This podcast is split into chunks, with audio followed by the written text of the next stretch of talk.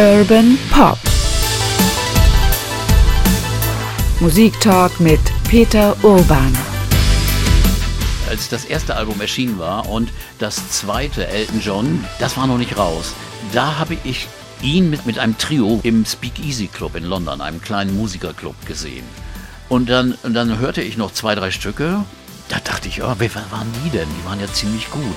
Und dann sah ich den Namen Elton John Trio. Okay.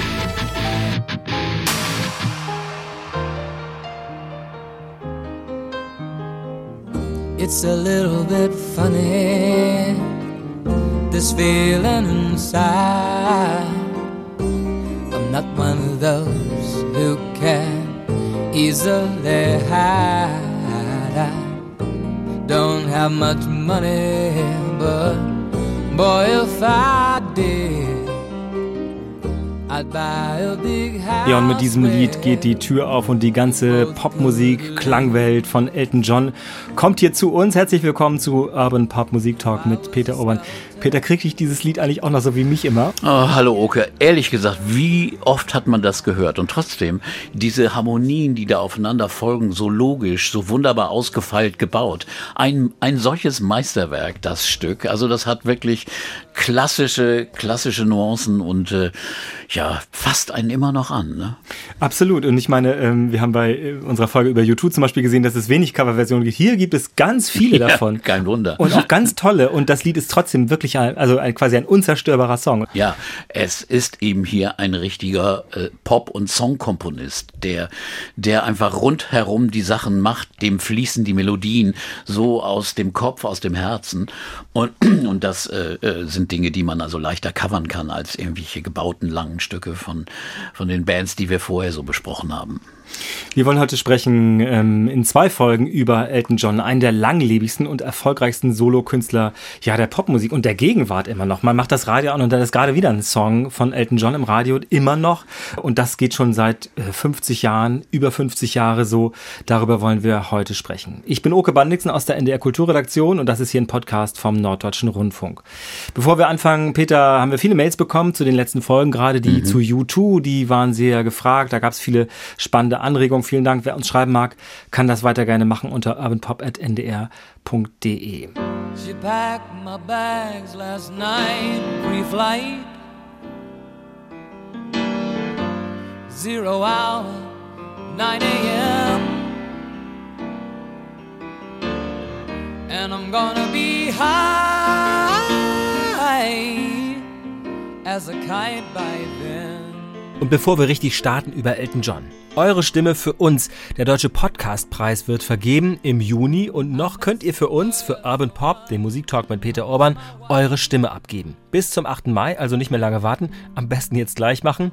Online geht das. Unter Deutscher Podcastpreis und dann zu Publikumspreis in der Kategorie Lifestyle und dann unter U wie Urban Pop und dann einen Klick für uns dalassen. Klingt ein bisschen kompliziert, deswegen sage ich es nochmal.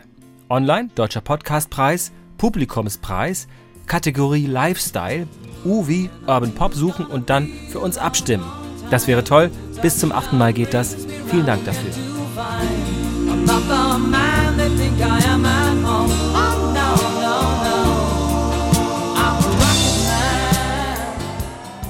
Ja, wir wollen zwei Teile machen. Wir haben gleich gesagt, zwei Teile müssen es bei Elton John sein, weil das eben so eine lange Geschichte ist und auch ehrlich gesagt, weil der so unfassbar viele Lieder und so viele Alben ja, rausgebracht was für ein produktives Kaninchen. Also das ist wirklich der Wahnsinn.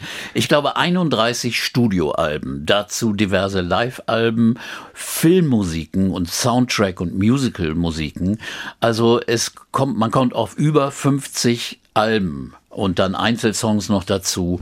Also es ist nicht zu fassen, was der in dieser Zeit alles geschaffen hat. Es gibt natürlich auch Dinge, die sind da nicht mehr so gut gewesen, weil sie einfach ein bisschen aus der Routine gemacht worden sind. Das ist ja bei jedem so. Aber gerade in der ersten Phase, werden wir gleich sehen, hat er einen solchen Haufen von Klassikern geschrieben in einer relativ kurzer Zeit. Also das ist schon beeindruckend. Und dann der Erfolg ist natürlich auch, wir sind natürlich hier nicht der Wirtschaftspodcast, aber 300 Millionen verkaufte Tonträger Träger ist das mindestens Mindeste, was man so gezählt hat. Äh, allein sein Vermögen wird auf 400 Millionen Dollar geschätzt. Äh, man kann das nicht so genau sagen, weil es häuft sich ja immer wieder an, weil er ja irgendwo investiert hat und es kommt immer rein. Wenn zum Beispiel der König der Löwen läuft, da klingelt immer die Kasse bei jeder Aufführung. Also Geld hat er, hat auch viel ausgegeben für dumme und für vielleicht unnütze Dinge, vielleicht auch für, für ein paar schöne Dinge aber äh, eine schillernde Figur. Ja, und ich, ich finde, was, wenn man so den Leuten Elton John sagt als Begriff oder als Name oder hier, so Kollegen, was nimmt ihr denn heute auf? Wie gesagt, ja, Elton John. Ich bin sicher, bei vielen kommt so erst dass das Mann mit dieser merkwürdigen Brille oder diesen Kostümen, ja. diesen schrillen, ähm, also die Äußerlichkeit ähm, in den Kopf, neben diesen tollen Songs, auch ja viele, ähm, ähm, nicht nur Balladen, sondern auch viele Rocksongs hat er ja geschrieben, da kommen wir ja gleich noch zu. Er hat ja auch diese Showman-Qualitäten, wie kaum ein anderer über diese Zeit voll voll ausgereizt. Ja, äh, ich bin mir gar nicht sicher, aus welchem Grund das entstanden ist. Also sein Partner Bernie Taupin, der die wunderbaren Texte schreibt für seine Songs, der, der fand das immer grauenhaft. Wenn er dann äh, irgendwas anzog, was total schrill war und überhaupt nicht passte, Hot Pants in einer Zeit, da das nun wirklich nicht angesagt war, oder äh, Stiefel, die äh, mit Sternen und Schlangen versehen waren, oder äh, wirklich die schrillesten Dinge. Äh, die Leute haben immer gesagt, Elton, das kannst du nicht anziehen. Und er sagte, ja, kann ich doch. Also er wollte vielleicht auch eine andere Persönlichkeit schaffen, denn er heißt ja eigentlich anders und äh, äh, das ist äh, echt schon beinahe zwiegespalten. Der, der Showman auf der Bühne, der eine andere Person ist als der doch relativ einsame und, und, und wirklich auch kranke, psychisch wirklich schwer äh, angeschlagene Mann, der eigentlich dahinter steckt. Und deswegen diese ganzen Kostümierungen und so, so weiter. Erstmal, um auch ganz fröhlich auf einer Art von Camp, so nennt man das im Englischen, also so eine Art Revue-Style, eine Show zu bieten. Das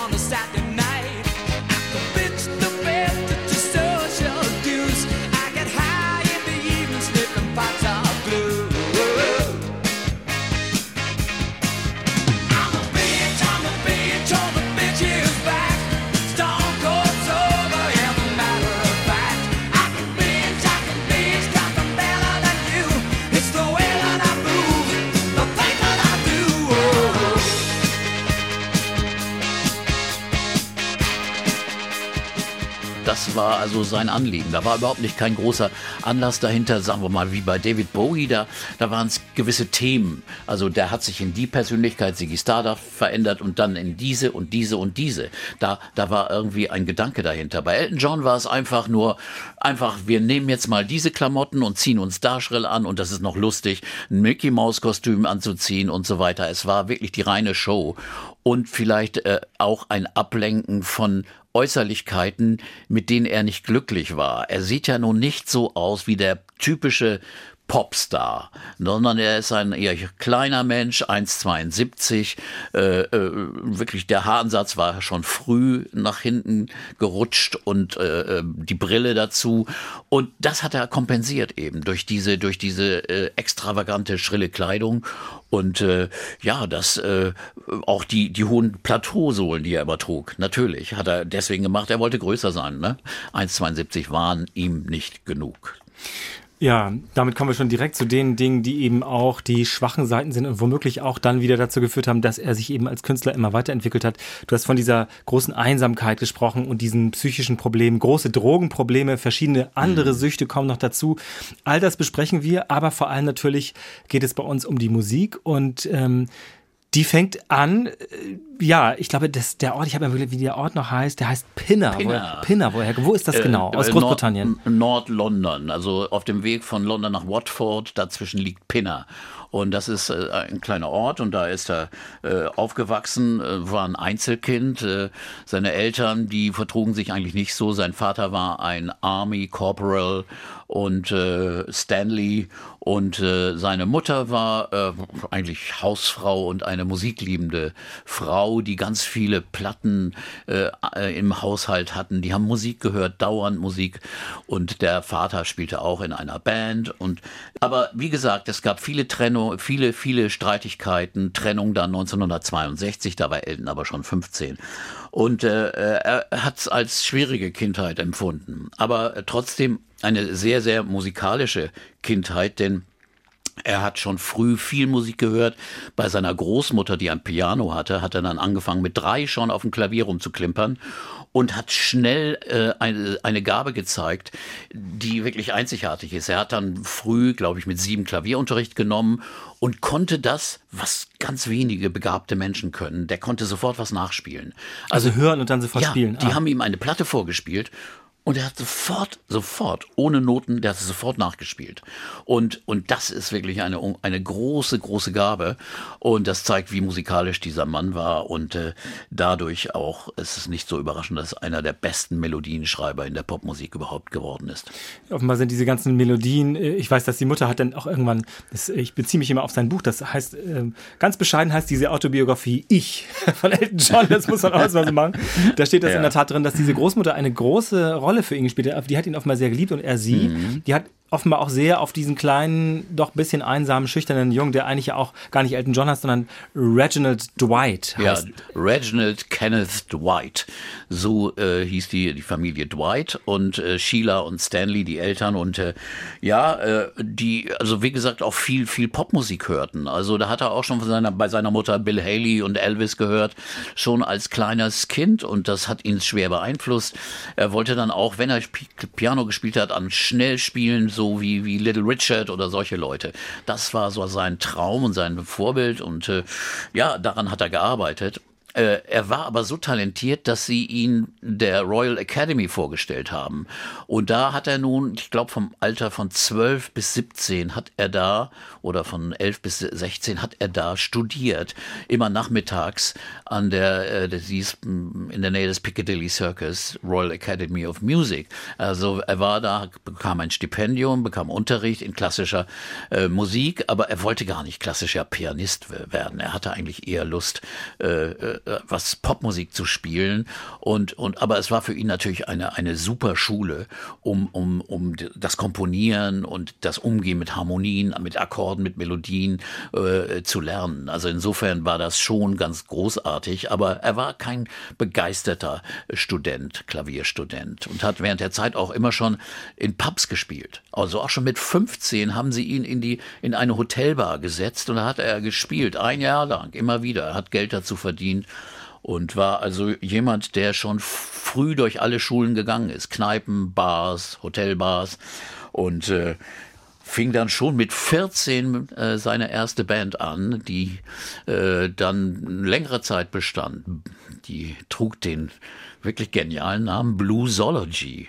Also äh, eine Mischung aus Wissenschaft und Blues und spielte spielte eben auch diese Dinge, die die damals bei jungen englischen Bands angesagt waren. Also Muddy Waters. Also Bluesrock einfach. Ja, Bluesrock, Blues, Blues Soul, Blues mhm. Soul Nummer und äh, dann auch schnell in mit der Umgegend auftraten in verschiedensten Clubs. Er hat auch die Schule verlassen ah, vor okay. den vor den A-Levels. Also so mit 16 hat er die Schule verlassen vor den A-Levels, äh, weil er wollte Musiker werden. Und die Eltern haben ihn da nicht gestoppt und haben gesagt, sein Vater drängte ihn schon dazu, eine normale Karriere, nennt man das ja, zu machen, also Banker zu werden oder Bankbeamter eher, nicht Banker, sondern ein ganz normaler Sparkassenangestellter zu werden, weil er das für seriöser hielt. Aber die Mutter hat schon mehr unterstützt, dass äh, der Traum des jungen Musiker zu werden wahr wird. In der Autobiografie steht, dass, dass also die Mutter hat offenbar dann neu geheiratet und er hat sich mit dem Stiefvater ganz gut verstanden, der ja offenbar auch dann immer ihm ermöglicht hat, in diesen Kneipen zu spielen, also für Trinkgeld geradezu, für die Leute so. Mhm. Und das finde ich ja schon eine erstaunliche äh, Entwicklung, dass sie so jemand dann auch womöglich dann noch einen neuen Einfluss mit reinbringt und sagt, nee, nix,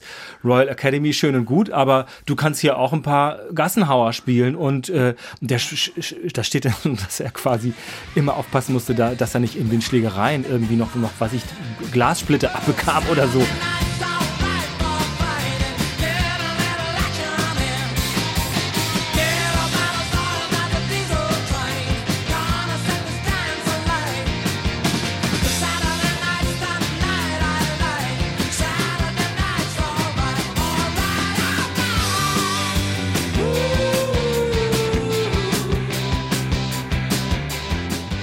Das ist eine echt raue Schule. Ja, bei ne? uns wäre es ja Kinderarbeit gewesen. Das wäre ja überhaupt nicht erlaubt gewesen. Und äh, ja, und jedenfalls hat er da wirklich vom, von der Pike auf alles gelernt, also auch unterschiedliche Musik zu spielen. Eben Standards, aber auch moderne Popmusik, Blues, Rock'n'Roll, äh, dann also auch die, die Skiffle-Phase, ne, Lonnie Donegan und das hat er alles auch mitgemacht. Das hat ja, haben die Leute äh, dadurch auch beeinflusst. Und ja, das äh, war die beste Schule und äh, dann ging es aber mit dieser Bluesology nicht so richtig weiter, bis auf den Tag, als, als eine Agentur kam und sagte, ihr seid doch eine gute Band. Wir brauchen eigentlich eine, eine, eine Band, die amerikanische Gastmusiker, also Künstler, Stars, mhm. die nach England auf Tournee kommen, die die begleiten. Und ja, da bot sich Bluesology an und die haben dann Leute begleitet äh, wie, Major Lance oder wie Patti LaBelle okay. und richtig große Stars, die rüberkamen, mhm. die hatten keine eigene Band und dann kam diese Band und spielte das. War ja früher oft das Prinzip. Dadurch haben sie, äh, wurde Geld gespart und, mhm, klar. und dann äh, haben sie auch noch Folgendes gemacht. Wenn sie keine Gastspiele mit irgendwelchen amerikanischen Stars hatten, dann äh, sind sie durch Europa gezogen. Also Südfrankreich, aber eben auch Hamburg. Sagte Elton John auch in einem Interview, ich sagte, ja, dann haben wir unsere Hamburg-Erfahrung gemacht dann. Also das, ich habe das genau nochmal nachgelesen, weil ich dachte, mhm. oh, das darf man nicht verpassen hier. Ähm, mhm. Die haben im Top Ten gespielt. Ja. Das ist ja ähm, ein Club gewesen äh, an der Reeperbahn. Also natürlich eine der Bands, äh, Quatsch, eine der Clubs, in dem auch die Beatles gespielt hatten. Und natürlich war inzwischen Live-Musik ja auch ganz normal angesagt. Also Bands spielen live eben dann. Mhm. Also das scheint mir schon eine wirkliche, ja, die Live-Schule gewesen zu sein. Und oder? Ich, ich kann mich echt erinnern, also äh, ich bin 66 nach Hamburg gekommen, 67 bin ich immer sechs Tage die Woche im Top Ten gewesen, habe mit britischen Bands da angesehen. Die mussten dann drei, vier Serien spielen am Abend, also von abends bis nachts, irgendwann tief nachts. Und der Name Bluesology ist mir irgendwie auch in Erinnerung. Ich habe den garantiert gesehen, kann mich aber nicht erinnern, weil, weil, weil es war, es war eben eine gute britische Band, aber, aber äh, an die Stimme kann ich auch mich dann auch nicht erinnern.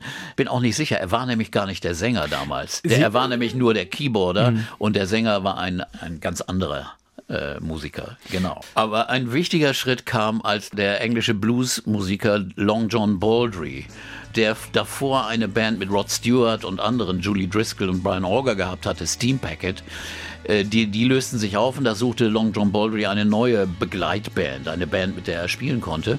Und dann hat er Bluesology gefragt und dann ging die eben mit Long John auf Tournee, der damals noch also ein, ein großer, großgebauter Bluesänger war. Nur da wurde er dann auch nicht so richtig von äh, Erfolg gekrönt und er hat dann einen Popsong aufgenommen, Let the Heartaches Begin. Und das wurde ein Nummer 1 Hit. And with each glass of wine I feel a glow And very soon I know I was a fool Let my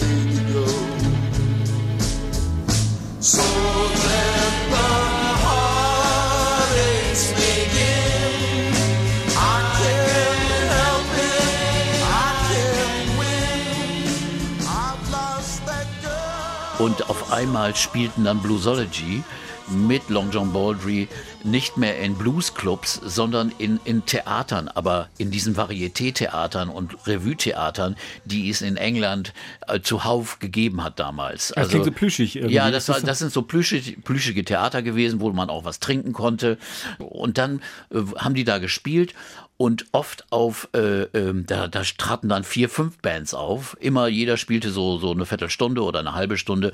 Und, und das war das Varieté-Programm praktisch. Dazwischendurch war vielleicht noch ein Zauberer so. oder, oder, oder, oder ein Jongleur. Und, und in so einem Ambiente spielte er dann. Er hat es gehasst, Elton, und sagte, mein Gott, das ist wirklich der Tiefpunkt da in diesem äh, Stadium hat er auf einmal eine Anzeige gesehen im New Musical Express, wo äh, Songschreiber gesucht waren.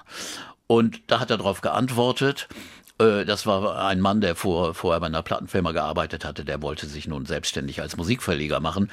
Und den hat er getroffen und dann wurde es aber nichts. Der fand dann die Sachen, die Elton da anbot, nicht so gut. Elton sagte aber, äh, ich, ich, ich kann nur spielen und komponieren. Äh, Texte schreiben kann ich nicht. Und da hat ihm dieser Mann einen Umschlag gegeben, der noch verschlossen war. Und da waren Texte drin von einem gewissen Bernie Taupin. Und der 17 Jahre damals erst war und der hatte die, diese Texte eingeschickt und der, der, der Mann hatte die nicht mal gelesen, aber hat sie Elton gegeben, hier, vielleicht kannst du was draus machen. Und dann hat Elton sich echt hingesetzt und hat Musik zu diesen Songs geschrieben und kannte den Autor überhaupt noch nicht. Und danach, nachdem er diese Songs komponiert hatte, haben sie sich getroffen in, in einem Restaurant Tottenham Court Road in London.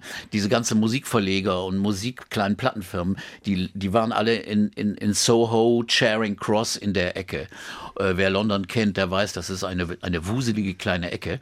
Und da haben sie sich dann getroffen äh, und, und Elton war etwas überrascht, weil er dachte, ja, da kommt hier so ein souveräner, hipper Typ an, der Autor, weil die Texte waren wohl auch ziemlich äh, poetisch und extravagant. Und da kam dieser kleine, schüchterne Junge an.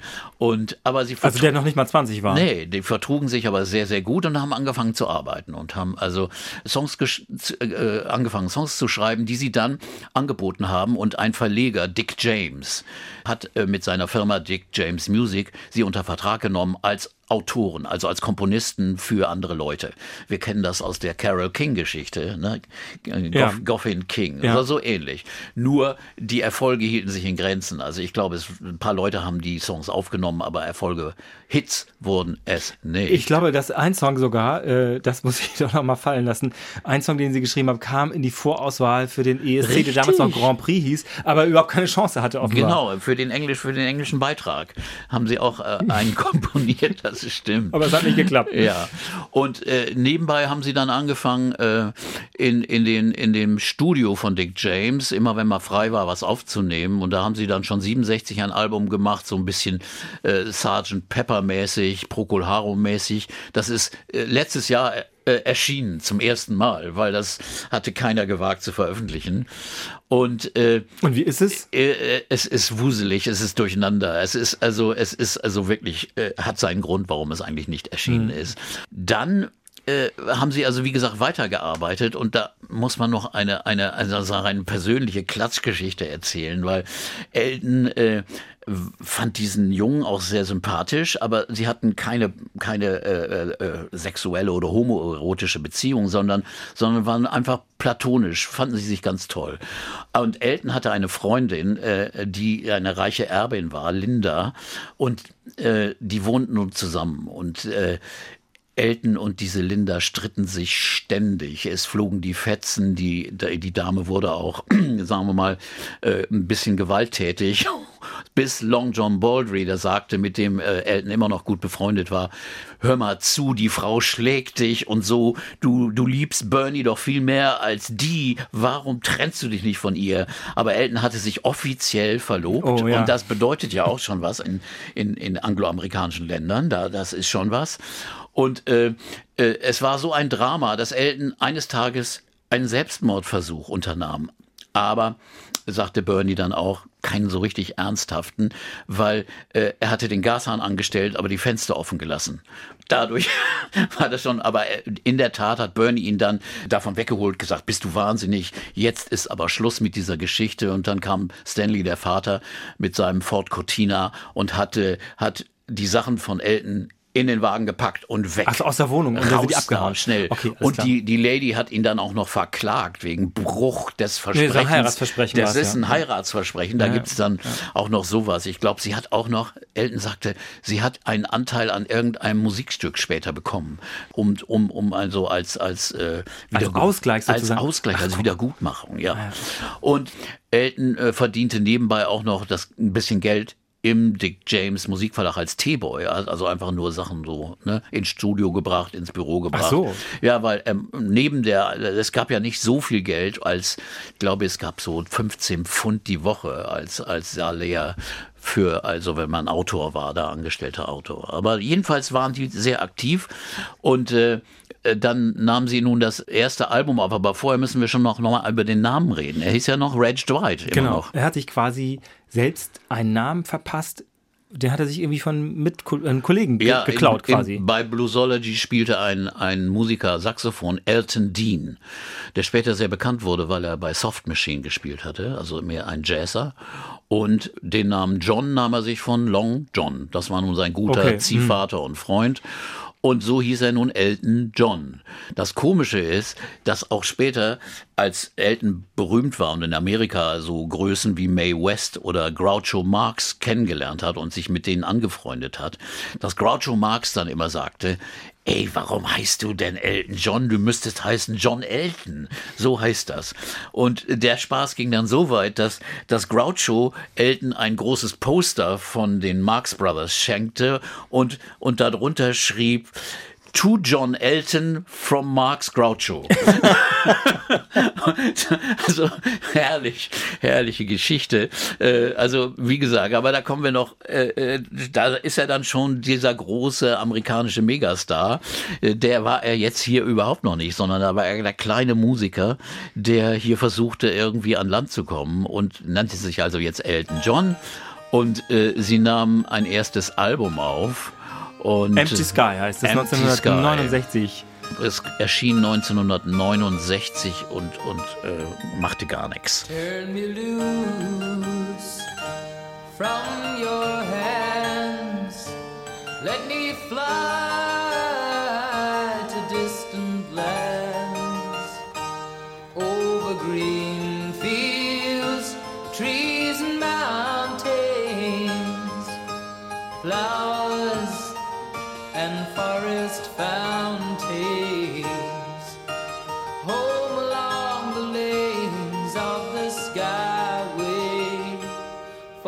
this dark and lonely room projects a shadow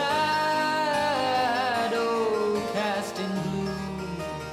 Ich glaube, es ist ja hier ein, ein, Cembalo, ein Cembalo was er spielt und sonst auch sehr, sehr, sehr gut Klavier, das ist ja völlig klar. Aber er singt ja auch sehr gut. Das ist ja auch nicht selbstverständlich. Also ich meine, er kann sehr gut singen. Man erkennt seine Stimme, sie klingt noch hell und jung, aber mhm. er kann singen. Ja, er ist, er ist wirklich ein, ein begnadeter Sänger und das wurde jetzt also aber auch erkannt. Und Gott sei Dank äh, ist es dann weitergegangen. Es war nicht das Ende dieses erste Album Empty Sky, das also auch kein Erfolg wurde, sondern äh, man gab ihm weiter Zeit und gleich äh, 69 fingen sie an, äh, das nächste wichtige Album aufzunehmen. Und vielleicht können wir noch mal kurz einhaken und zu sagen, wie die beiden zusammen so geschrieben haben. Mm, ja, unbedingt. Das Denn man denkt spannend. ja immer so, ja, der eine bringt was mit, der andere bringt was mit und dann sitzen sie zusammen und fummeln rum oder so. So war es aber nicht. Sondern äh, Bernie hat die Texte geschrieben und wenn er einen Text fertig hatte, dann hat er ihn Elton geschickt oder gegeben und dann hat sich Elton hingesetzt und oft innerhalb von einer Stunde ein, einen Song komponiert zu diesem Text. Das Gute war natürlich, dass äh, äh, Bernie Taupin so ein guter Schreiber war, so ein guter Lyricist, also Textschreiber, der dann gleich schon auch in äh, in, in, in, Rhythmen schrieb. Also da kann man dann auch sehr gut äh, Musik dazu schreiben. Also das sind keine Prosatexte, die man da äh, in Musik verwandeln muss. Und Elton hat dann auch hin und da auch mal was verändert. Elton wusste auch gar nicht, wovon er da singt, weil äh, Bernie war jemand, der verriet nicht, wovon, wovon das handelte. Jahre später hat Elton mal gefragt, sag mal, wovon handelt eigentlich Your Song? Ich dachte, es, es würde von einer deiner Freundinnen damals handeln. Sagt der Bernie, nein. Und mehr Antwort gab es so. nicht. No, it's not much, but it's the best I can do. My gift is my song and this one's for you. And you can tell everybody this is your song. It may be quite simple, but now that it's done, I hope you don't mind. I hope you don't mind that I put down in the words how wonderful life is while you're in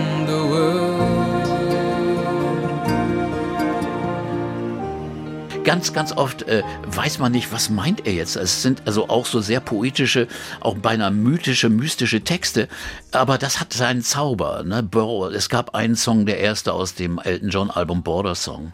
Ist auch jemand, der denkt so, wovon redet er jetzt? Ist das die, die, der Zug der Israeliten aus, aus, aus Ägypten raus oder geht's hier um Flüchtlinge an Grenzen? Also man weiß es nicht, aber es hat seine unglaublich schöne Stimmung.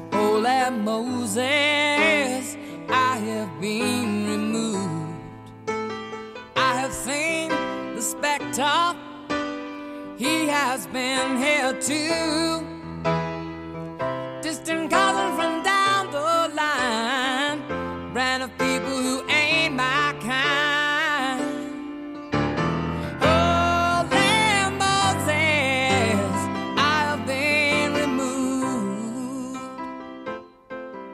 Hier fällt dir auf, dass Elton John sehr soulig singen kann. Das ist ja ganz toll. Eine wunderbar soulige Nummer. Er war einer der wenigen, äh, der, der so schwarz, also so afroamerikanisch, so soulig gesungen hat.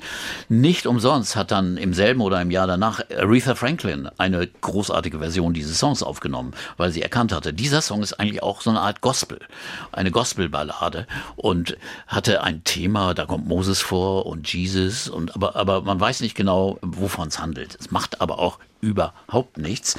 Und ähm, um zu zeigen, wie, wie faszinierend schnell Elton John komponieren konnte, äh, gibt es einen Beweis. Äh, in Amerika gab es eine, eine Aktion, die American Epic Sessions. Da wurden auf alte Folien, so wie früher, Anfang des 20. Jahrhunderts, äh, wurden ja die Platten so gemacht auf Matrizen. Äh, Die konnte man dann mitnehmen, da wurde dann mit der Nadel das da reingeritzt und dann nahm man die Folie mit und dann konnte man die zu Hause abspielen. Äh, Du konntest aber nur einmal aufnehmen. Du spielen, du hast nur live gespielt und da- das wurde aufgenommen. Und da haben sie Elton hingesetzt. Äh, Bernie hat einen Text geschrieben, relativ schnell, und dann haben sie den Text äh, Elton gegeben und innerhalb, das ist dokumentiert worden als Film, sitzt er da in einer halben Stunde, hat er den Song fertig und perfekt gleich eingespielt auf diese Matrize. Und das ist auch veröffentlicht in dieser Serie. Also ein wunderschönes Beispiel, wie der gearbeitet hat.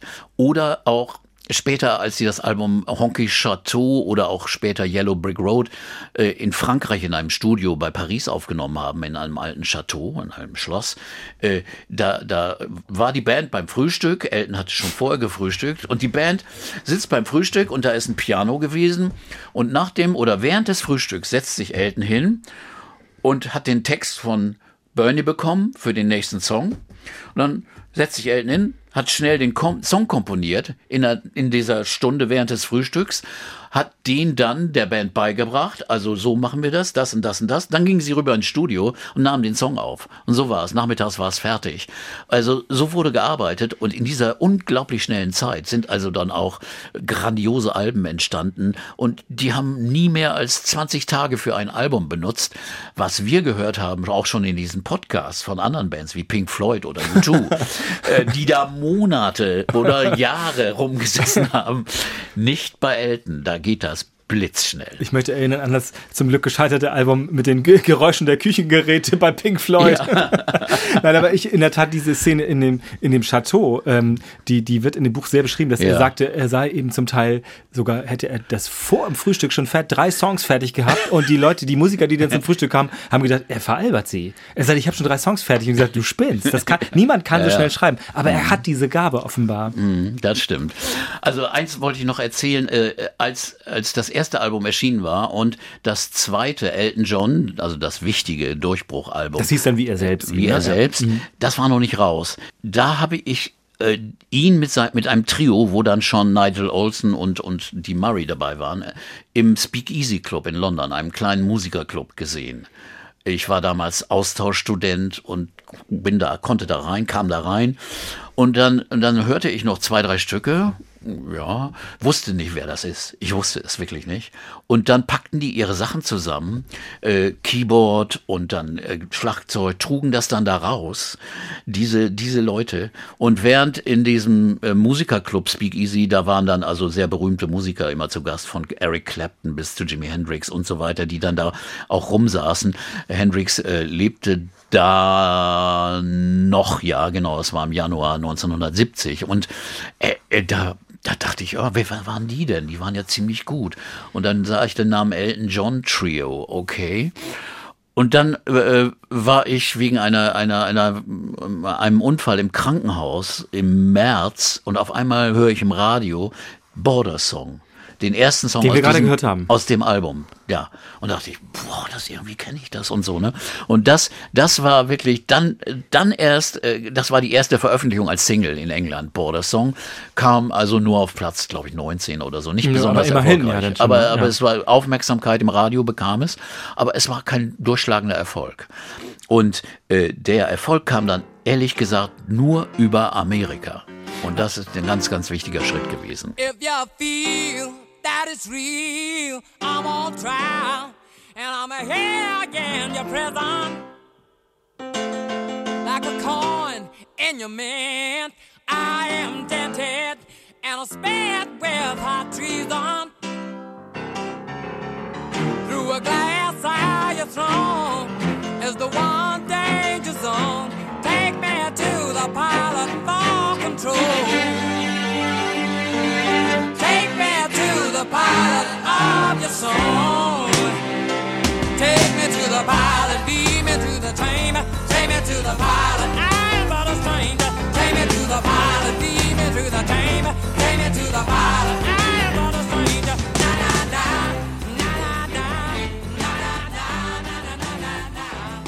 Das ist natürlich ganz gehämmertes Piano. Da kommen ein paar Streicher dazu. Das haben die bei einigen Songs gemacht. Ja, das, das war also auch das Besondere von diesem ersten Album. Das waren doch hauptsächlich Balladen, bis auf hier Take Me to the Pilot und ein, ein anderer Song.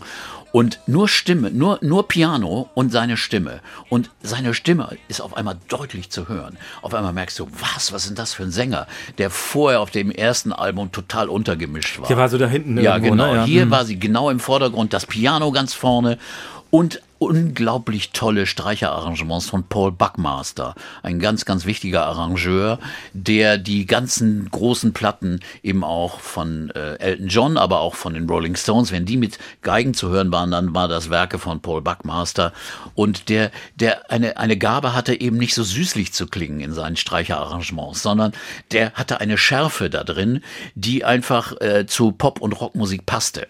Und insofern hat er sehr, sehr viel auch für den Erfolg dieses Albums getan, das doch also gar nicht so eine fröhliche Ausstrahlung hatte. Es war sehr, sagen wir mal, introvertiert und es gab äh, Songs, die emotional waren, wie eben Your Song, Border Song, dieser Take Me to the Pilot, sagte auch Elton und auch Bernie sagte, wir wissen nicht, was was das bedeutet.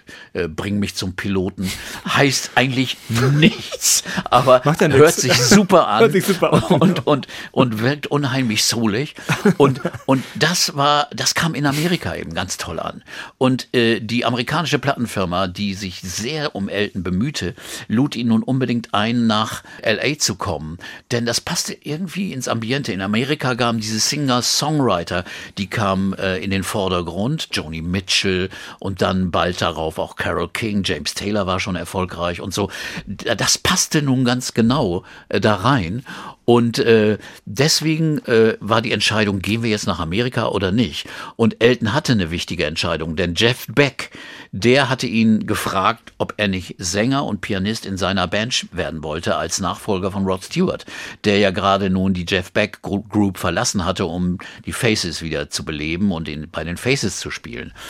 Und Elton hat echt überlegt, sonst wäre er wahrscheinlich äh, irgendwie Sänger bei Jeff Beck geworden und die Karriere hätte ganz anders ausgesehen. Er ist Gott sei Dank nach Amerika gegangen, äh, mit Bernie zusammen. Das haben sie alles immer gemeinsam gemacht und wurden da groß empfangen mit einem englischen Bus am Flughafen in LA und großen Plakaten. Elton John is coming.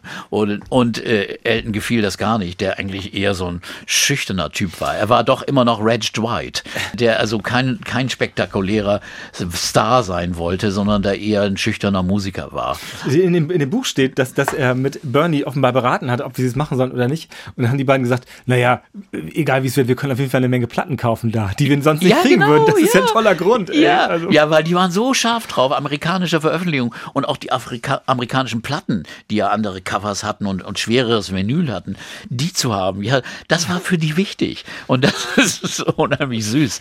Und äh, das Album Elton John, das in England rausgekommen war, das war in England überhaupt nicht erfolgreich. Aber in Amerika, wie gesagt, kam dann im August 1970, wurde zwei Abende im Troubadour in dem legendären Club, wo also alle gespielt hatten, ne? Joni Mitchell und ganz, ganz viele der klassischen großen Stars hatten da gespielt.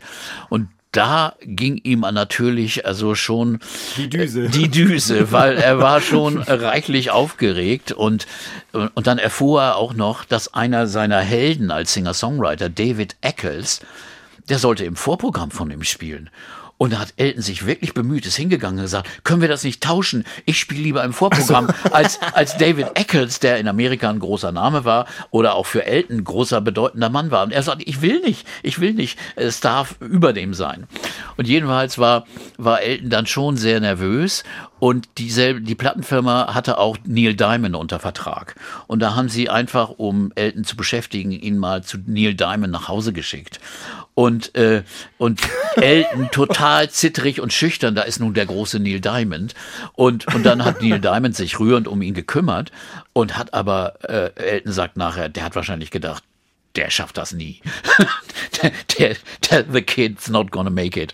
Aber in der Tat hat, hat Neil Diamond äh, äh, den Ansager gemacht. Als sie im Troubadour, dann spielten, äh, hat, hat Neil Diamond ihn angesagt und im Publikum war Quincy Jones, Odetta, zum Beispiel die Beach Boys und so.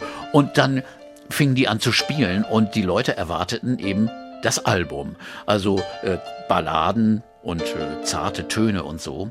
Und Elton hatte eine Sache großartig gemacht. Er hat gesagt, wenn wir das live spielen, und ich habe ja nur ein Trio, Bassist, Schlagzeug und Piano, dann müssen wir Power und Energie geben ohne Ende, sonst gehen wir unter. Und die haben das da mit einem Feuer und einer Power runtergezogen. Das, das war dann auf einmal ganz anders. Die Stücke wurden verlängert, wurden improvisiert, wurden einfach äh, in der in der in der in der Live-Atmosphäre so äh, einfach an die Decke gehoben, dass der, dass der kleine Troubadour wirklich explodierte. Äh, das Konzert war ein Bombenerfolg. Und am nächsten Tag war es knallvoll. Da kam dann auch Leon Russell. Leon Russell, der der auch eines der großen Vorbilder von Elton als Pianist war. Der Mann, der früher auf den ganzen Phil, Phil Spector-Platten gespielt hatte. Ein Mann, der als Sessionmusiker mit, mit von Barbara Streisand bis zu Frank Sinatra mit allen gespielt hatte. Und der saß nun da und Elton hat ihn zufällig gesehen in der zweiten Reihe und ist mit Schockstarre äh, äh, beinahe stecken geblieben in seinem Stück. Und dann hat aber wohl Leon Russell nur gesagt, easy, easy, easy. Und hat ihn dann später eingeladen und er, die, er, ist zu dem nach Hause gegangen und so, haben sich blenden vertragen. Also, Jeden, also auffälliger, aber mit so einem langen ja. Rauschebart hatte der ja damals schon. Ja. Also jedenfalls, jedenfalls war der Erfolg so überragend, dass also der bekannte Kritiker Robert Hilburn von der LA Times, der auch viele Bücher äh, Biografien über Rockmusiker geschrieben hat, der hat dann so gejubelt und das endete in dem Schlusssatz, am Dienstagabend im Troubadour haben wir nur den Anfang gesehen. Er wird einer der größten Stars und der wichtigsten Stars der Rockmusik werden. Und das haben die gesagt nach einem Auftritt. und okay. 1970. Und wie recht hat der Mann gehabt? Aber, aber ehrlich gesagt, das ist schon mutig, ne? Sehr mutig, muss man sagen. Also ich meine, das ist ja legendär die Voraussage von John Landau äh, über, ja, über den Kon So über ähnlich ist das ja. Bruce ne? Springsteen, ich ja. habe hier die Zukunft des Rock'n'Roll ja, gesehen. Genau. Aber ich meine, das, das, das Verrückte ist ja, finde ich, also wer immer den Film Rocketman gesehen hat, ja. das ist ja genauso wie auch die Autobiografie auf eine andere Weise immer auch die Erzählung eines Lebens und dann mhm. eben auch eine filmische Fassung davon. Dieser Abend in Troubadour wird geschildert mit dem, vielleicht hast du das auch vor ja. Augen, äh, Taron Egerton spielt das ja und äh, es ist natürlich ein Filmtrick logischerweise, aber der, der, er, der Elton John spielt, fängt an, am Klavier zu fliegen, wirklich. Also ja. Äh, die Beine reißt es, reißt es ihm hoch, also als ob dieser Abend wirklich. Eine, eine schön, aber eine richtig passende, gute Darstellung. Äh, das war wirklich der Start einer, einer fantastischen Karriere. Dazu kam noch, dass, äh, sag mal, im persönlichen Bereich, äh, es war äh, John Reed im Publikum, der bei einer Plattenfirma arbeitete und der dann sein Manager wurde und sein Partner. Eine ziemlich schwierige Beziehung aber äh, das war dann der Start und äh, auf einmal fing das Album auch in Amerika an zu verkaufen und, und die Agenten, also Bill Graham, die großen Konzert- und Tourneeveranstalter in Amerika, fingen sich an, um ihn zu reißen. Den wollen wir unbedingt. Also das ist jemand, der große Zukunft hat. Wir wollen mal ein bisschen Musik spielen.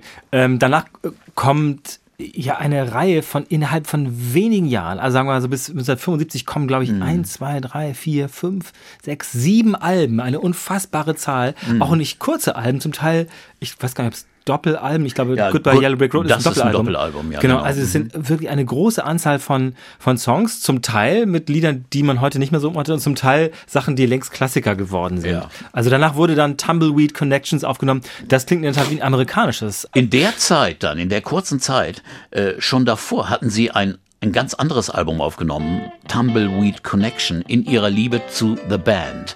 Das war nämlich eine große, einflussreiche äh, Band für die, äh, für Elton und für Bernie. Und das hört sich an wie eine, ein Urtyp einer Amerikaner-Platte.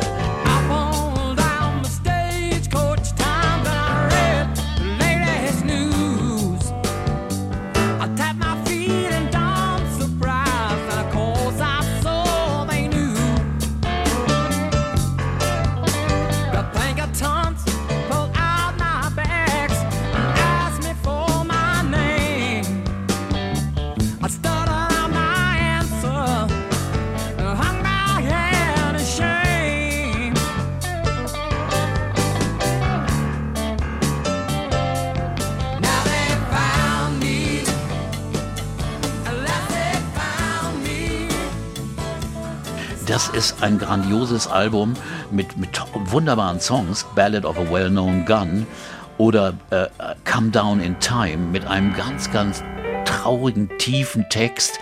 Und äh, Burn Down the Mission war ein anderer großer Song, der live dann also ein grandioser Erfolg wurde. Tell me if there's an angel in your tree. Did he say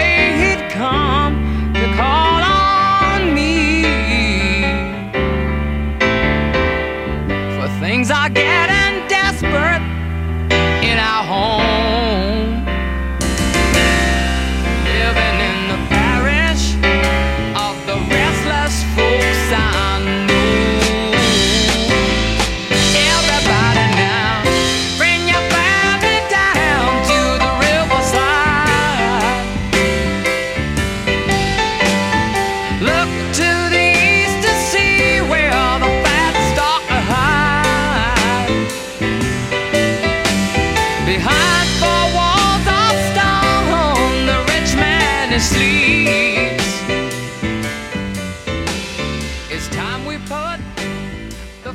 Ja, das swingt, das Wunderbares Groove, Album. Ja. das, das äh, also auch den Amerikanern blendend gefallen hat. The Band waren so beeindruckt, dass da jemand ihre Musik praktisch so verinnerlicht, dass sie dann extra ihre Tournee unterbrochen haben, um Elton mal in Live in Amerika zu sehen. Und Bob Dylan, der lud die beiden, äh, als sie spielten im Fillmore, irgendwann dann 71 oder 70, und dann wurden sie in eine Loge geführt und da saß Bob Dylan und sagte, hey, great kids. Und er sagte dann Bernie Taupin, der Text von Ballad of a Well-Known Gun, auch aus diesem Album, das ist, sind alles amerikanische Themen, äh, über Cowboys, über Outlaws, über, über Dinge, Burn Down the Mission, also, also Western-Themen, geschrieben von einem kleinen Engländer, der noch nie in Amerika gewesen war, denn die Songs hatten sie ja schon vorher in England geschrieben. Und Dylan war schwer beeindruckt und hat äh, ihn hochgelobt und äh, das ist natürlich eine Riesenehre gewesen für, für Elton und für Bernie Taupin. Und dieses Album erschien schon wieder auch 1970, also äh, in einer, in einer unverständlichen, eigentlich unverständlichen Reihenfolge. Waren das so Verträge oder haben die einfach so schnell ich, geliefert? Ich so? Mhm. verstehe es nicht, äh, dass die das so schnell hintereinander gemacht haben. Warum haben sie nicht ein bisschen gewartet? Äh, denn dann kam im Jahr 71 schon das nächste Album, Madman Across the Water. Das allerdings ein bisschen gehetzt klang, aber es hat auch Klassiker drauf, wie Tiny Dancer, ich bitte. Also das von einem Album, das nicht ganz so gut ist, ist das also wirklich eine Macht nix. grandiose Nummer. Macht nicht, solange ein Song gut ist. ja.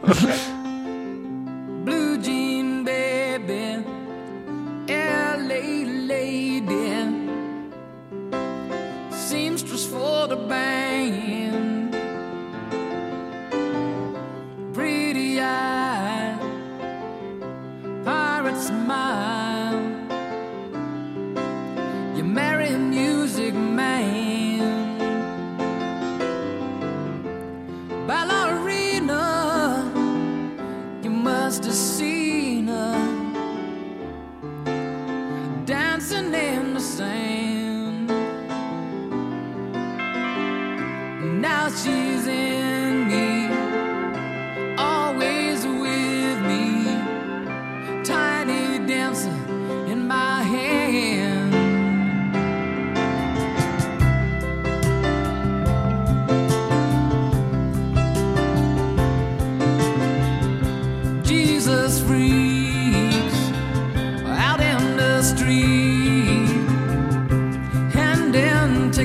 I've forgotten.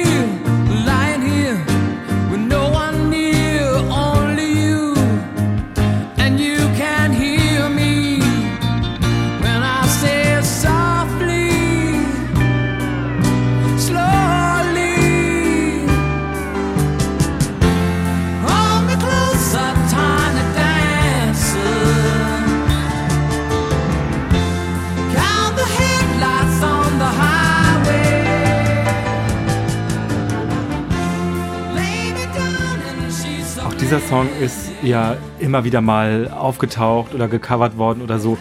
Auch das ist ein Song, der wie, also das merkt man, denkt man später ja auch. Nun haben wir ja auch irgendwie ganz viel Elton John über die letzten 50 Jahre gehört, aber es wirkt wie eine, ein Klassiker, wie ein Elton, wie ein Frank Sinatra Song oder so. wirkt es. Unfassbarer Song, also der immer noch einen Zauber hat. Und hier wissen wir, um, wen es ging. Tiny Dancer, das war äh, die erste Frau von Bernie Taupin, Maxine, eine, eine Lady aus L.A., deswegen auch im Text genannt. Die Ehe Ah, die LA Lady, ne? Ja, Ja. Die, die Ehe ging dann 76 auseinander, dann äh, wurden die Songs düsterer. Das war bei dem Album Blue Moves und da hat dann äh, Bernie den Text geschrieben, Sorry seems to be the hardest word. Und das ist nun die wunderbarste Trennungsballade, wunderbar traurig. Äh, äh, aber danach äh, war aber auch erstmal die Zusammenarbeit der beiden am Ende. Aber davor, wie gesagt, in jedem Jahr ein, zwei Alben äh, veröffentlicht, also und auch geschrieben. Aber wir haben ja vorhin schon gehört, wie schnell das ging. Äh, zum Beispiel äh, Livon war auch ein anderer auf Madman, ein anderer großartiger Song. Livon, der auch immer noch von Elton viel gespielt wird. Und äh, das nächste Album 72 Honky Chateau, da sind so Nummern drauf wie Honky Cat, eine sehr lustige Nummer, Rocket Man. Also ich meine auch ein anderer Klassiker und einer der schönsten Lied, äh, eines der schönsten Lieder über New York, Mona Lisas and Mad Hatters. Also das ist eine wunderbare Beschreibung von von den Menschen in New York, die die gestylten Damen und die Mad Hatters, die verrückten Freaks, die da rumlaufen. Und äh, große Nummer, großes Stück. Das ist auf Honky Chateau auch ein ausgezeichnetes Album. But now I know that rose trees never grow in New York City until you've seen this trash can dream come true. You stand at the edge while people run you through. And I thank the Lord. There's people out there like you. I thank the Lord there's people out there like Und dann kam das Spektakuläre dazu, dass Elton immer verrückter wurde in seinen Bühnenoutfits und dass es schon also auch äh, äh, was zu sehen gab, wenn man Elton John äh, auf der Bühne erlebte. Und das gefiel nicht allen, aber, aber es war sicherlich auch ein, auch ein Teil des Erfolgsgeheimnisses.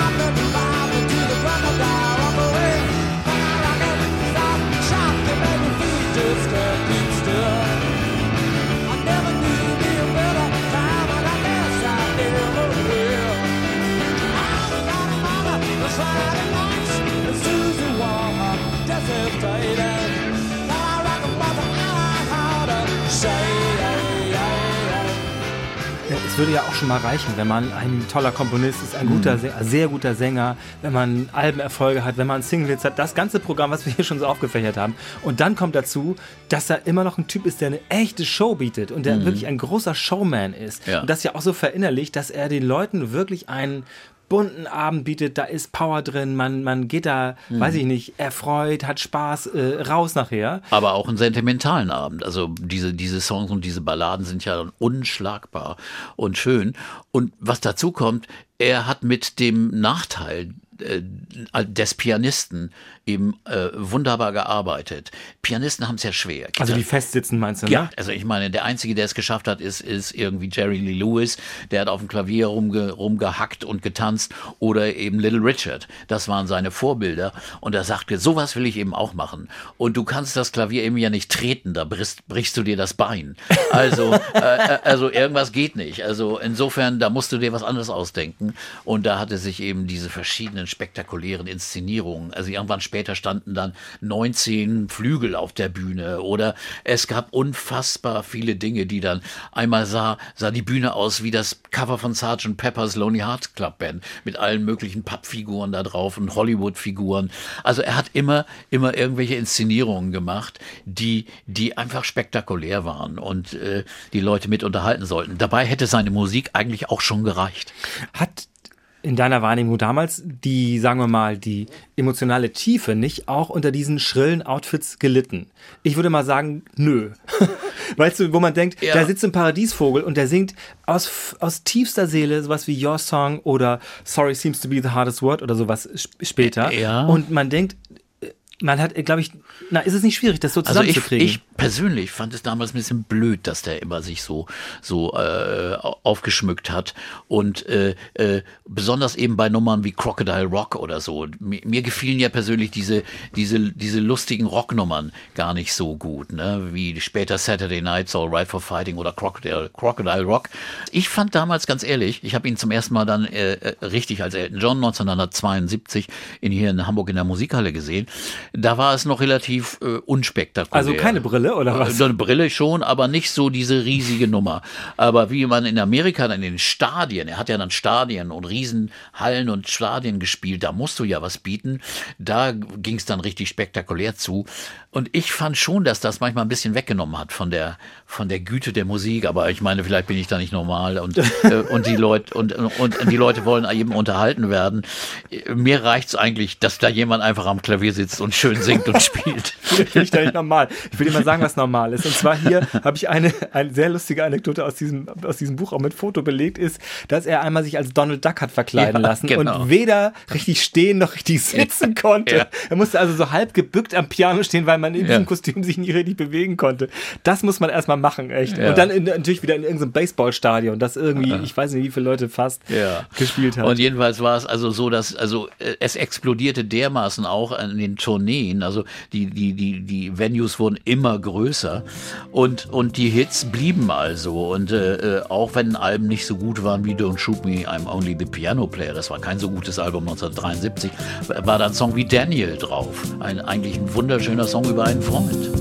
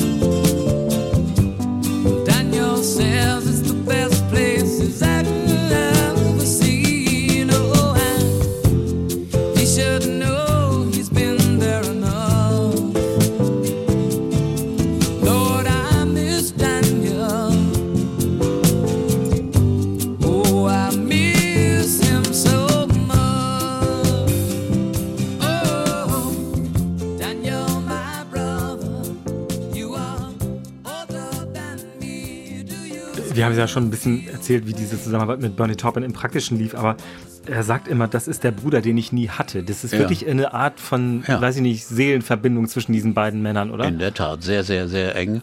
Und es ist ja auch typisch, dass also manchmal Brüder äh, sich auch kritisieren. Zum Beispiel hat ja Bernie immer gesagt, er fand diese Shows immer schrecklich, ne, weil die eben weg auch von der Musik was wegnahmen, meinte er. Aber gut, aber den Erfolg hat er auch gerne Und genossen. offenbar hat er ja dann auch für diese, diese Person, die er ja dann sehr, sehr gut kannte, also diesen Mhm. eigentlich schüchternen Jungen, der womöglich auch anerkannt und natürlich dann auch geliebt werden wollte, eben auch geschrieben. Und dann Ja. eben kommt da sowas, das ist ja wirklich ein, ein großartiges Album 1973, ist äh, Goodbye Yellow Brick Road Ja. mit wirklich einer ganzen Reihe von sehr, sehr bekannten Songs, also eben dem Titelsong und Candle in the Wind und Benny and the Jets. The young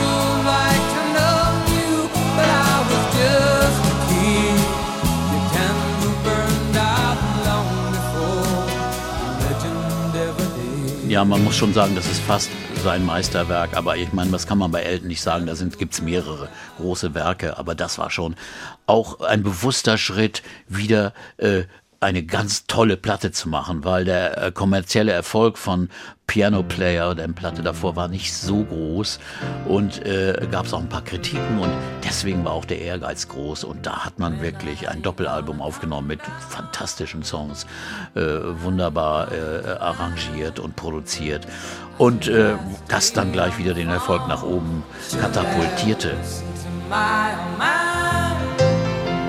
You know you sign up for you. I'm not a present for your friends to open. This boy's too young to be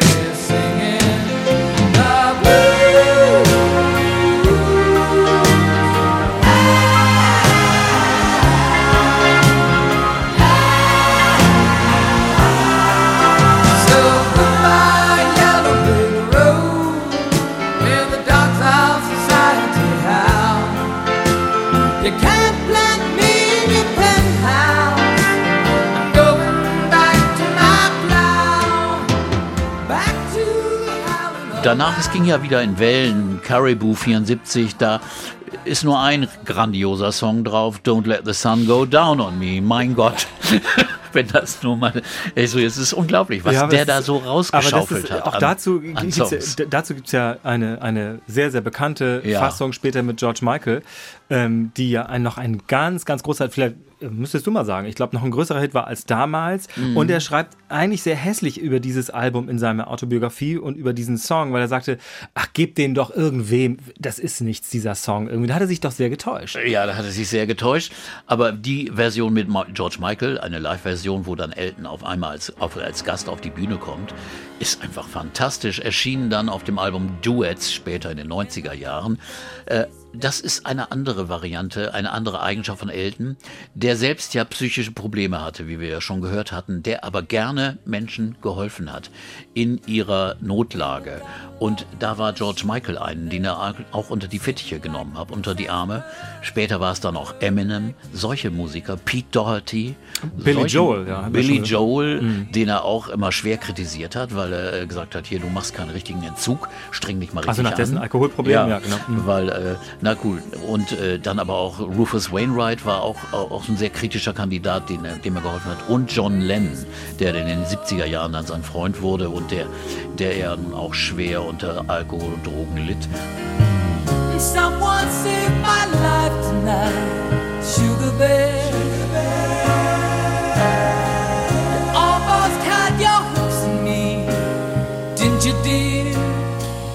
You almost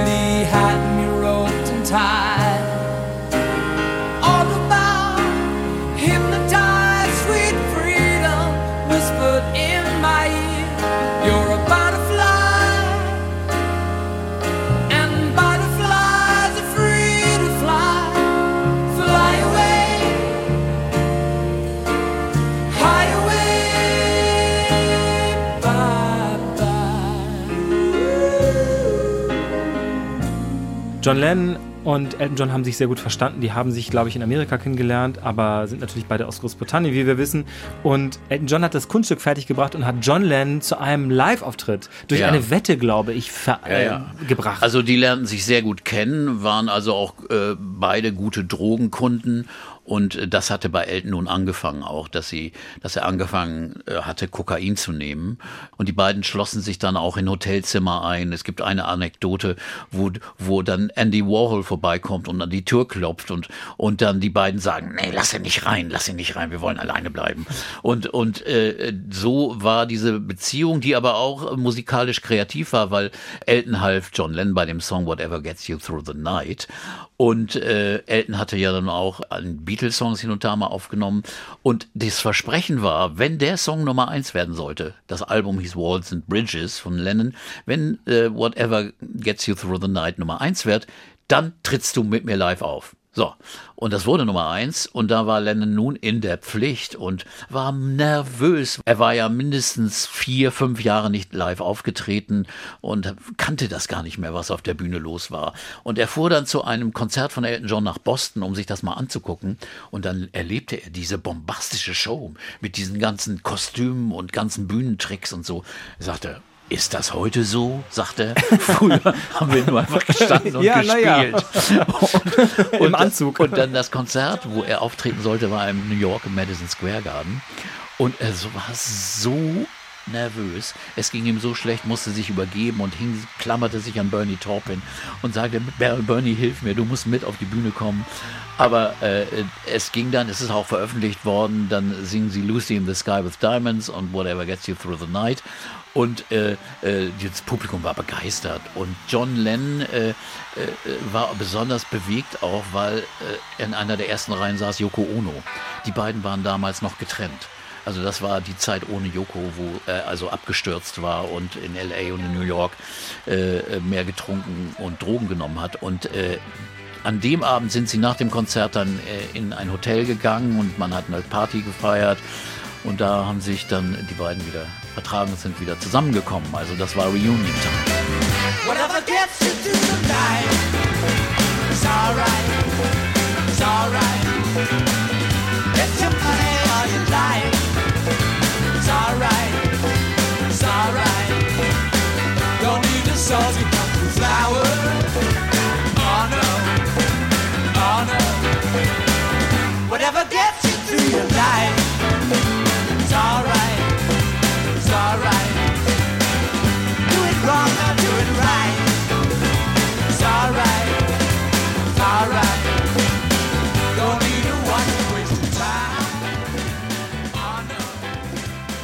Tragischerweise wissen wir ja, das war der letzte Ja. Live-Auftritt von John Lennon. Richtig, genau. Ja, er ist dann nicht mehr aufgetreten. Getreten. Er ist dann mit Yoko wieder da ins Dakota gezogen. Sie haben ein Kind bekommen schon und äh, erst 80, als er wieder dann eine neue Platte gemacht hatte, wurde er dann schon leider erschossen. Und äh, ja, das war also eine ganz wichtige Episode im, im, im Leben von, von Elton, der, der also wirklich äh, ihn als engen Freund betrachtete. Er sagte, das war so ein lieber Kerl, der von vielen Menschen so falsch verstanden worden ist. Er war schon auch in der, na sagen wir mal, in dieser Musikerblase irgendwie anerkannt, oder? Also höchst beliebt. Also er ist jemand gewesen, der, der auch gerne Leuten was gegeben hat. Er hat ja auch viele Leute unterstützt und hat mit den Leuten gespielt und so. Und äh, war natürlich auch jemand, der in einer Position war als einer der größten Stars. Er war der größte in den 70ern, der größte Star, den es in der Popmusik gab. Äh, äh, von den Konzertbesucherzahlen, auch von den Plattenverkäufen. Äh, da gibt es kaum jemand, der, der größer war. Nein, gibt es eigentlich wirklich nicht. Und äh, jetzt äh, könnten wir hier noch was anschließen, zum Beispiel ein fantastisches Album, in dem Bernie Taupin und Elton John ihre eigene Vergangenheit und ihre eigene Geschichte reflektiert haben. Captain Fantastic, das ist Elton, und The Brown Dirt Cowboy, so. das, soll, das soll Bernie sein. Captain Fantastic, raised and regimented, hardly a hero. Just someone his mother might know. Very clearly a case for cornflakes and classics, Two teas, both with sugar, please. In the back of an alley. Oder dann ein wunderbarer Song, der geht, der heißt einfach Writing. Es geht ums Schreiben. Oder We All Fall in Love Sometimes. Das ist beinahe eine Liebeserklärung von Bernie äh, geschrieben. Und wie Elton die singt, da kommen einem oder ihm selbst immer noch die Tränen, sagt er, wenn Elton dieses Lied hört. Wise men say it looks like rain today. Crackled on the speakers and trickled down the sleepy subway trains. For heavy eyes could hardly hold us, aching legs that often told us it's all worth it. We all fall in love sometimes.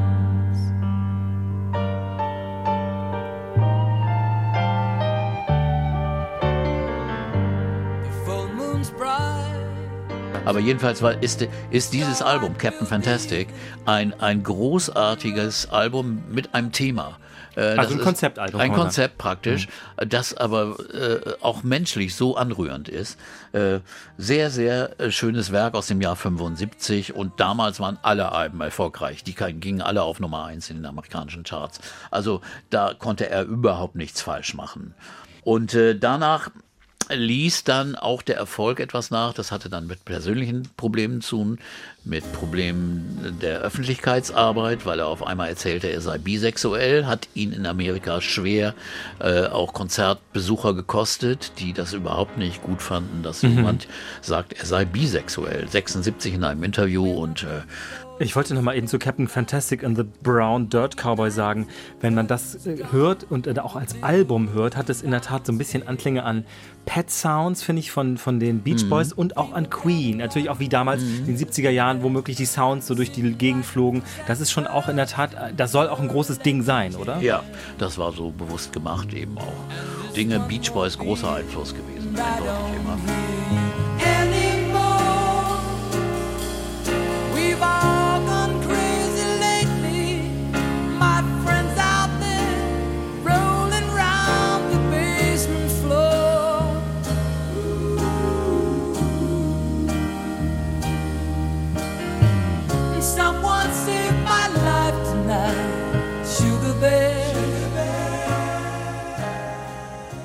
Und äh, das Gute ist, was man auch noch mal betonen sollte, es gibt ja keinen richtig festen Elton John Stil.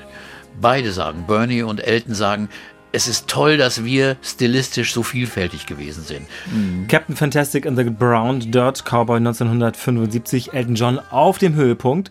Aber, und das werden wir dann vermutlich in der zweiten Folge genauer noch beleuchten, immer noch auch ein Leben voller Selbstzweifel, Einsamkeit, viel Liebeskummer, großen Problemen, was auch dann Süchte angeht, vor allem Drogenkonsum. Ähm, da geht dann auch mal die Achterbahn deutlich runter bei Elton John. Elton John ist heute unser Thema bei Urban Pop Musik Talk mit Peter Urban. Viel zu erzählen und viel großartige Musik neu und wieder zu entdecken. Wir enden gleich noch mit einem wunderbaren Song von Elton John. Erstmal vielen Dank bis hierher, Peter. Danke, Uke, und äh, wir machen ja weiter. Dieses war der erste Teil des Podcasts über Elton John. Der zweite folgt. Das ist hier ein Podcast vom Norddeutschen Rundfunk und mein Name ist Oke Bandixen.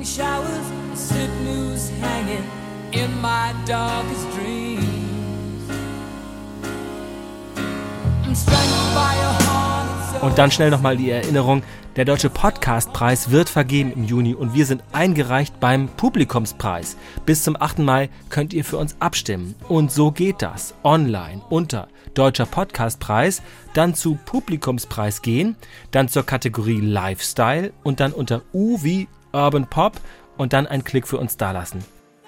Bis zum 8. Mai geht das. Vielen Dank dafür.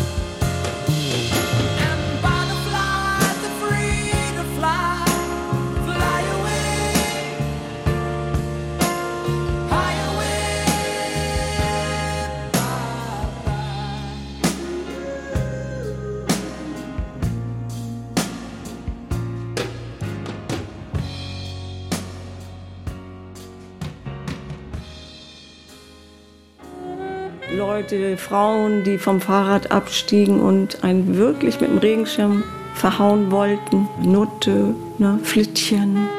Deine Geschichte erzählt dein Leben. Unsere Geschichte erzählt von unser aller Leben. Die 60er. Das ist ja im Grunde eine zerstörerische Liebe. Und die wollte ja keiner mehr, dieses Besitzergreifende. Am Anfang stand der Gedanke der nötigen Revolutionierung des Privatlebens. Deine Geschichte, unsere Geschichte. Ein Podcast von NDR Info. Jetzt in der ARD Audiothek.